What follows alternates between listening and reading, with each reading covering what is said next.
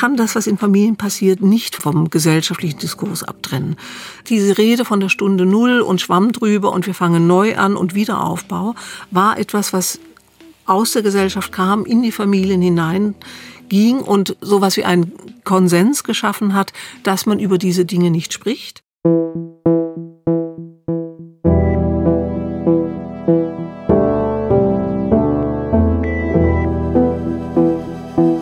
Gestern ist jetzt. Auf der Suche nach der Familiengeschichte in der NS-Zeit. Herzlich willkommen bei unserem Podcast für alle, die sich mit der Geschichte ihrer Familie im Nationalsozialismus auseinandersetzen wollen, beziehungsweise sich dafür interessieren, was ihre Großeltern in Krieg und NS-Zeit erlebt haben. Ich heiße Brigitte Bates und ich bin Journalistin in Köln. Und ich heiße Melanie Longerich, bin auch Journalistin und lebe auch in Köln. Nun könnte man ja denken, zwei Journalistinnen, ein Podcast, das ist jetzt was Berufliches? Das ist es aber nicht, auch wenn wir natürlich unser berufliches Wissen dafür nutzen wollen. Wir wollen uns eher aber auch auf eine Reise machen in die Vergangenheit unserer Familien, aus eigenem Interesse natürlich, aber auch, weil wir glauben, dass das, was wir auf dieser Reise erfahren werden, interessant ist für alle, die auch auf der Suche sind nach den Geheimnissen in ihren Familien. Klar prägt das natürlich die äh, eine Familie anders, ob die Großeltern Täter oder Mitläufer waren oder eben von den Nazis verfolgt und getötet wurden. Da geht es natürlich um grundsätzlich andere Erfahrungen. Aber wir möchten alle Geschichten hören, weil sie eben alle, jede einzelne, unsere Gegenwart ausmachen, unsere Familien, Melanies und meine, aber vielleicht auch eure, unsere Hörerinnen und Hörer, prägen bis heute. Wir wollen euch mit unseren eigenen Recherchen ganz praktisch zeigen, wie man eine solche Reise, die ja auch eine Suche ist, selbst gestalten kann, weil sich viele Schritte eben gleichen. Mhm, und wir wollen natürlich noch mehr tun. Wir werden Archive besuchen, mit den unterschiedlichsten Experten sprechen. Es gibt einige Recherchewerkzeuge, die auch online verfügbar sind. Und wir wollen zeigen, wie unsere alle Geschichten ja in einen größeren Zusammenhang zu bringen sind. Wir stellen dabei Vereine vor, die bei der Suche weiterhelfen können und auch Wissenschaftler. Eine habt ihr gerade schon gehört, Angela Moret. Sie ist Sozialpsychologin und beschäftigt sich mit der unbewussten Weitergabe von Traumata.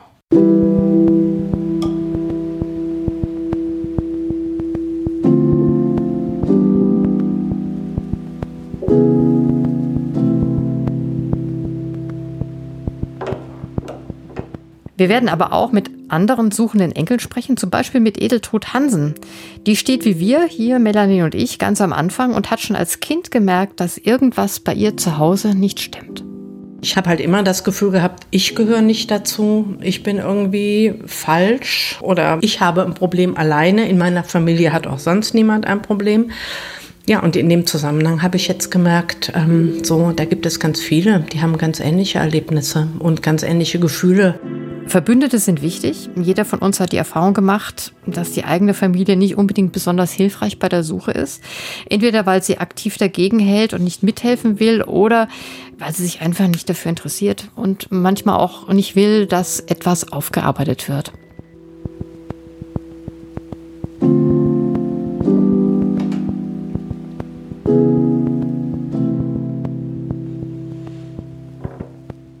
Das hat zum Beispiel auch Johannes Spohr erlebt. Der ist Historiker und der hat schon sehr viel über seinen Großvater recherchiert, ist also viel, viel weiter als wir. Sein Großvater hat Karriere gemacht beim Oberheereskommando, war in Italien und in Osteuropa und mittlerweile ist er schon gestorben, aber Johannes kann sich noch gut an die Gespräche mit ihm erinnern, als er Jugendlicher war. Er hat bestimmte Dinge ja immer wieder erzählt, als ich ihn eben auf andere Sachen versucht habe zu stoßen oder zu fragen nach unangenehmen Aspekten des Krieges und auch nach Kriegsverbrechen, hat er eben nicht geantwortet oder ist ausgewichen oder hat sich verschluckt an einem Reiskorn. Und ich glaube, die Art und Weise, wie ich damals mit ihm geredet habe, also ich bin jetzt in der Situation nicht äh, vielleicht innerlich wütend geworden, aber ich habe ihn jetzt nicht angegriffen oder so.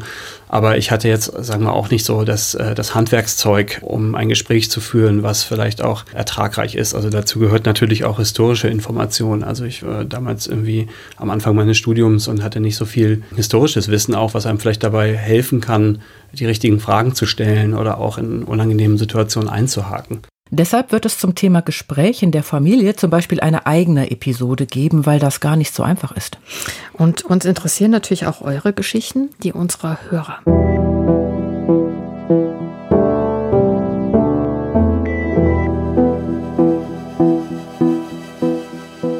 Aber vielleicht, Brigitte, sollten wir erst mal erzählen, was uns bei diesem Thema so bewegt, warum wir uns damit beschäftigen. Mm, das stimmt. Bei mir war es ja einer dieser Zufälle, bei denen man nicht weiß, ähm, ist das nun ein Zufall oder nicht. Ich hatte auf YouTube eine Dokufiktion gesehen, so nennt man das jetzt, wenn Spielszenen mit dokumentarischem Material verbunden werden. Das war ein Zweiteiler von Heinrich Prelleur. Wiener, die unbekannte Geschichte hieß das. Der ein oder andere von euch wird das kennen. Da gab es ähm, Originalaufnahmen ganz am Anfang, Originalfilmaufnahmen von einer Razzia gegen Kommunisten und Sozialdemokraten, kurz nach der sogenannten Machtergreifung im Jahr 33. Da gibt es unter anderem eine Szene, in der man einen Mann sieht, der das Fenster eines Hauses öffnet, offenkundig ruft er um Hilfe und er wird von Polizisten nach innen gezerrt. Und ähm, ja, das hat mich damals unglaublich betroffen gemacht, mich irgendwie bewegt. Und warum war das so? Was glaubst du? Ähm, ja, das hat anscheinend was in mir gerührt. Mein Großvater war Sozialdemokrat. Ähm, ich weiß nicht viel über ihn. Und ähm, was ich aber weiß, und so wurde das bei uns erzählt, wurde wenig erzählt, darüber werde ich ja später nochmal sprechen, ähm, dass er, weil er Sozialdemokrat war, seine Arbeit beim Herzog von Coburg verloren hat. Aber das wusstest du ja schon länger. Ja, das, das stimmt schon, aber ich hatte mich ja damit nicht wirklich beschäftigt. Das war in meinem Hinterkopf so abgespeichert. Und wie der Zufall dann nochmal so spielt, da hatte mich just an diesem Wochenende meine Tochter danach gefragt, nach der Vergangenheit meines ihres Großvaters, beziehungsweise meines Großvaters, ihres Urgroßvaters. Meine Tochter hat damals das Dritte Reich in der Schule durchgenommen und ähm, hat mich eben gefragt, wie war das damals äh, in Coburg? Damit hatte ich mich selber gar nicht so beschäftigt. Und ähm, um das Ganze dann komplett zu machen, hatte ich in derselben Nacht in mein E-Mail-Postfach geguckt und habe eine Mail meines Cousins gefunden, der inzwischen auch wieder in Coburg lebt. Und der hatte auf dem Dachboden das erste Bild gefunden, das ich jemals von meinem Großvater gesehen habe. Und es glaubt einem ja immer keiner, aber es war wirklich das erste Foto, weil wir hatten keins zu Hause, was ich von meinem Großvater kenne. Das muss ich unglaublich berührt haben. Ja, klingt jetzt ein bisschen kitschig, aber ich hatte echt, ähm, ja, ich hatte wirklich Tränen in den Augen. Ähm, auf dem Bild kann ich ja vielleicht mal schildern. Das, das Bild sieht man auch auf unserer Homepage. Ähm, da ist ein Weihnachtsbaum zu sehen. Man erkennt, man sieht meinen Großvater bei der Bescherung mit seinen drei Söhnen. Ähm, und lustigerweise, ich erkenne ihn sofort, obwohl ich ihn ja noch nie gesehen habe, weil er seine Hand, seine eine Hand genauso hält, wie ich das äh, von seinem jüngsten Sohn, äh, meinem Vater nämlich kenne. Ähm, und dieses Bild, man, ich weiß natürlich nicht 100 Prozent, wann das ist, aber ich, ähm, wenn ich dann das Alter meines Vaters, der da als Säugling mehr oder weniger zu sehen ist oder als, als, als Kleinkind zu sehen ist, muss das Weihnachten 1929, 1930 wahrscheinlich gewesen sein. Warum hattet ihr denn keine Bilder? Das ist doch komisch. Ja, da habe ich mir ehrlich gesagt auch noch nie Gedanken gemacht, so seltsam das klingt. Mhm. Ähm, er hatte den Krieg ja nicht überlebt ähm, und das hat mir als Erklärung irgendwie genügt. Ich habe mir wahrscheinlich unbewusst gedacht, naja gut, damals hat man ja auch nicht so viele Bilder gemacht, obwohl das ja nicht stimmt. Es gibt ja viele Menschen, die viele Bilder aus dieser Zeit durchaus haben, aber vielleicht bei uns eben nicht. Und es wurde in unserer Familie einfach nicht viel über unseren Großvater gesprochen. Ähm, es war klar, er war im Krieg gefallen. Ähm, wie gesagt, er hatte seinen, seinen Job damals verloren es war klar, er hatte jetzt keine einfache Zeit äh, während des Dritten Reiches. Aber ähm, ja, das waren so Sachen, die hat man einfach so zur Kenntnis genommen. Ja, man hatte sich, ich habe ich hab mir darüber einfach keine Gedanken gemacht. Du weißt wahrscheinlich, wie dein Großvater ausgesehen hat, oder? Wusstest das immer? Mm, ja, so relativ wusste ich das immer. Also ich kenne ein Hochzeitsfoto in SA-Uniform ähm. und das lag in einem alten Stapel von Bildern, als meine Oma Mitte der 90er Jahre gestorben ist und ähm, die Kinder von ihr die Wohnung ausgeräumt haben und meine Mutter mir das so in die Hand gegeben hat. Das war das erste Mal eigentlich, dass ich ihn mir also bewusst angeguckt hat. Aber auch spät, ne? Also ihr hattet auch jetzt kein genau. Bild von ihm, was weiß ich, also in irgendeinem Rahmen hängen oder so? Nee, gar nicht. Der war ähm, einfach eine Leerstelle in dieser Familie. Man mhm. wusste gar nichts von ihm. Oder nicht Mann, ich wusste nichts von ihm. Ich hatte bis dahin noch gar nicht groß was von ihm gehört. Da war er ungefähr 44 Jahre alt auf diesem mhm. Standesamtfoto, weil meine Oma war damals zu diesem Zeitpunkt äh, Witwe, also davor gewesen, hatte schon ähm, zwei Kinder und war damals 30 und sie in einem ähm, schicken äh, Blumenkleid und er eben in dieser Uniform und guckten sie ein bisschen skeptisch in die Kamera.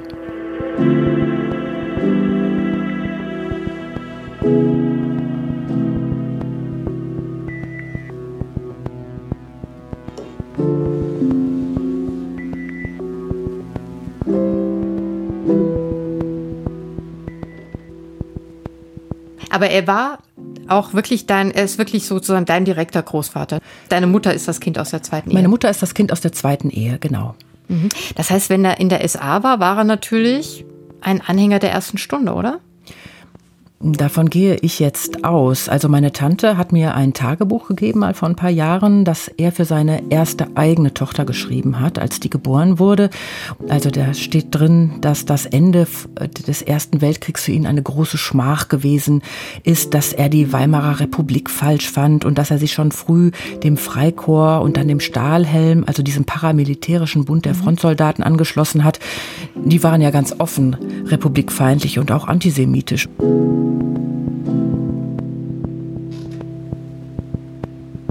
Er war sehr froh, also das liest man aus diesem Tagebuch heraus, als endlich die Nationalsozialisten ans Ruder kamen, wie er eben schrieb. Und meine Oma schreibt dann noch, dass die SA ihn die Hochzeit im Standesamt ausgerichtet hat mit einem Chor, der Heiden gesungen hat. Und dann gab es auch noch das Deutschlandlied. Und das gab es ja dann wohl auch nicht für jeden gewöhnlichen SA-Mann. Mhm. Das heißt, ähm, du warst ja auch schon ein junger Erwachsener. Mhm. War dir dann eigentlich relativ schnell klar oder was hast du da empfunden, als er da in der SA-Uniform war? War der klar oder hast du gedacht, das ist ein Täter?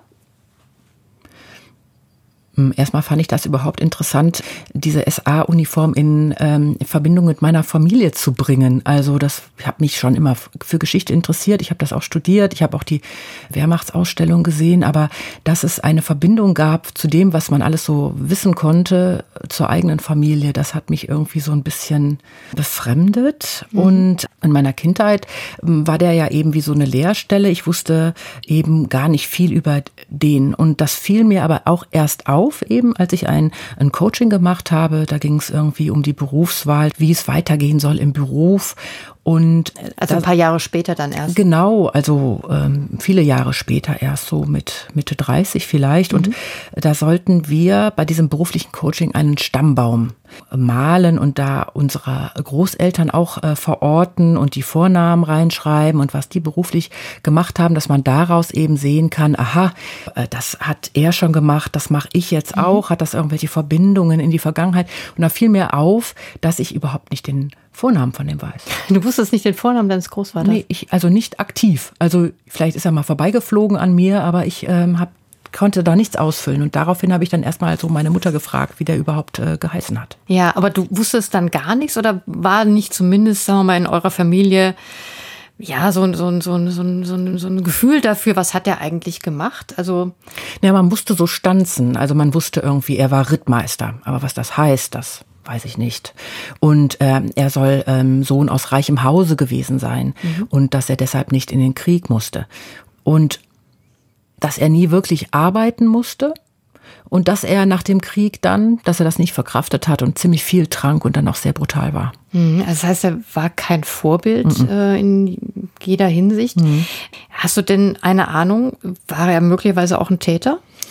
Hm, das weiß ich nicht, aber ich wollte es schon eben seit langem mal wissen und mich mit ihm beschäftigen und auch mal wissen, was er in meiner Familie so angerichtet hat. Also zumindest da war er ein offensichtlicher Täter. Mhm, das heißt, ähm, hast du eine Vermutung, was außerhalb der Familie passiert ist? Sagen wir mal, wenn man im Freikorps war und äh, es muss ja auch irgendwie einen Grund geben, warum er er hieß übrigens Joachim, warum er und seine Geschichte in der Familie keine Rolle spielt spielte oder bis heute spielt. Und ich würde gerne mal wissen, was ihn so brutal gemacht hat. Mhm, also das heißt, diese Brutalität, mhm. die in der Familie irgendwie ne, ausgeübt wurde, das war das, was ihn für euch ausgemacht hat, oder? Das war das Wichtigste? Ja, das war so eine, also ich kann das nur so emotional verbinden. Das war so eine Schwere in der Familie, die immer eigentlich auftauchte an Familienfeiern, wo man zusammensaß und es immer um die schwierige Kindheit meiner ähm, Mutter und ihren Geschwistern ging. Und da wurde sehr viel geweint. Also die sind alle so zwischen 1930 und 1945 geboren. Aber es bleibt für mich heute alles so diffus. Und da würde ich genau mehr wissen, auch um diesen Großvater etwas von seiner Macht über die Familie zu mhm. nehmen. Also so als Aufgabe für meine ganze Familie hm, will ich das jetzt mal machen. Mhm, obwohl er ja schon so lange tot genau. ist. Du hast gerade gesagt, da wurde viel geweint. Äh, wie, wie, wieso weint man denn dann? Ich glaube, da ging es halt viel um die Kindheit, die überhaupt nicht einfach war. Und diese mhm. Kindheit würde ich jetzt mal verorten, die fing da nach 45 an, bewusst äh, von vielen. Aber man will da nicht so richtig mit der Sprache raus. Ich glaube auch ein bisschen, um uns zu schützen. Also die mhm. nächste Generation, weil das so furchtbar gewesen muss. Und da wiederum weiß ich dann nicht, ob als mein Großvater generell eben durch den Ersten Weltkrieg vielleicht auch schon so verroht wurde, mhm. oder ob das, äh, was das mit dem Nationalsozialismus zu tun hat, das würde mich interessieren, wie das in Verbindung mhm. steht. Mhm. Weil du sagst ja auch gleichzeitig, es wurde viel geschwiegen über diese Zeit, mhm. ähm, aber beschäftigt hat es deine Verwandten ja. Genau, extrem, obwohl diese Abwesenheit da war. Bis mhm. heute.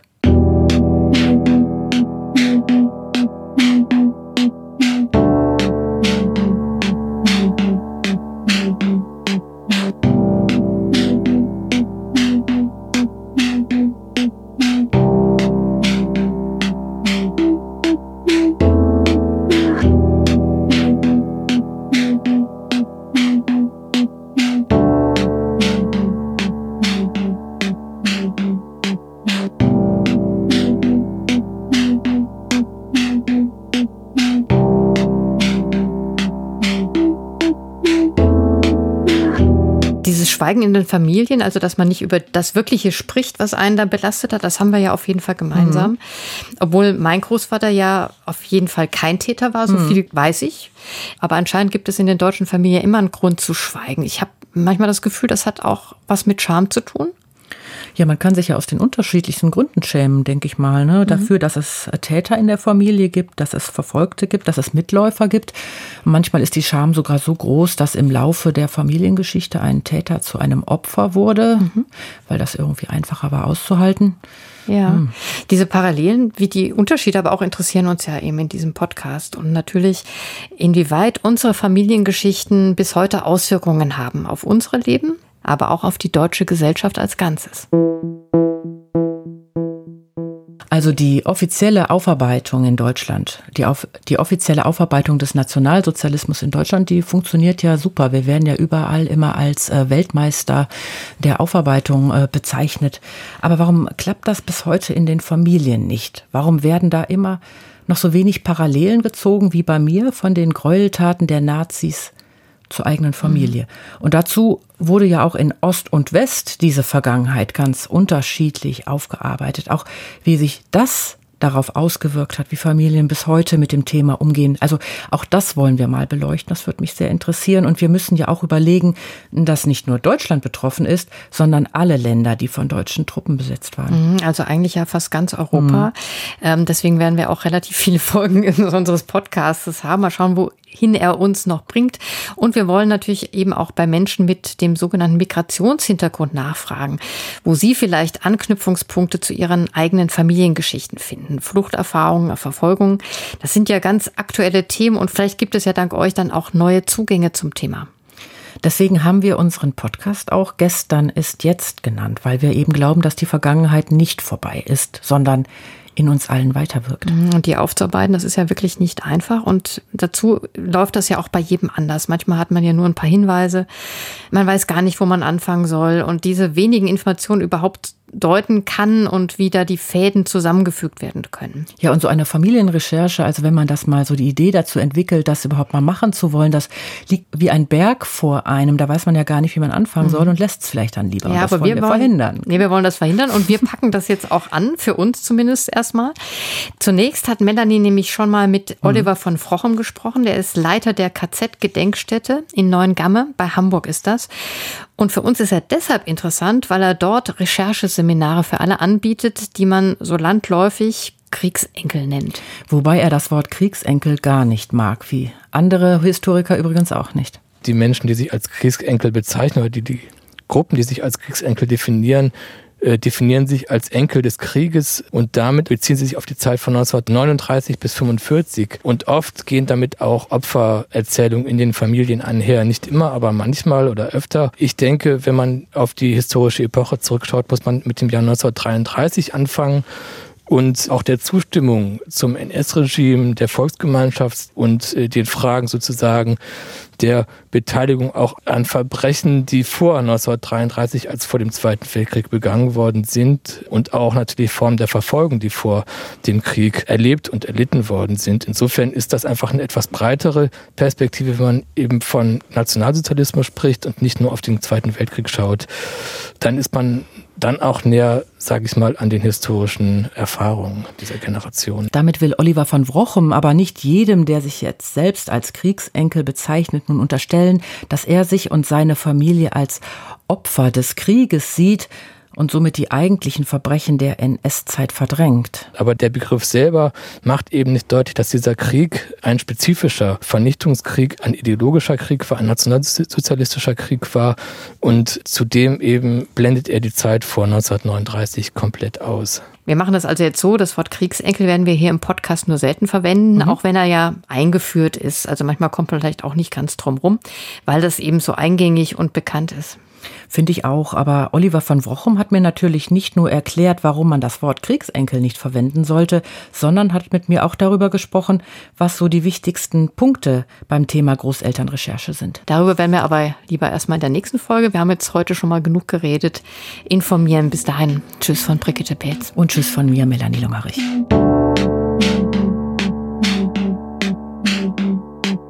Der Podcast Gestern ist jetzt wird gefördert von der Bundeszentrale für politische Bildung und der Rosa-Luxemburg-Stiftung NRW. Musikalische Beratung Levlin Rechtenwald. Musik Linda Kühl. Mehr zum Thema gibt's auf www.gesternistjetzt.de.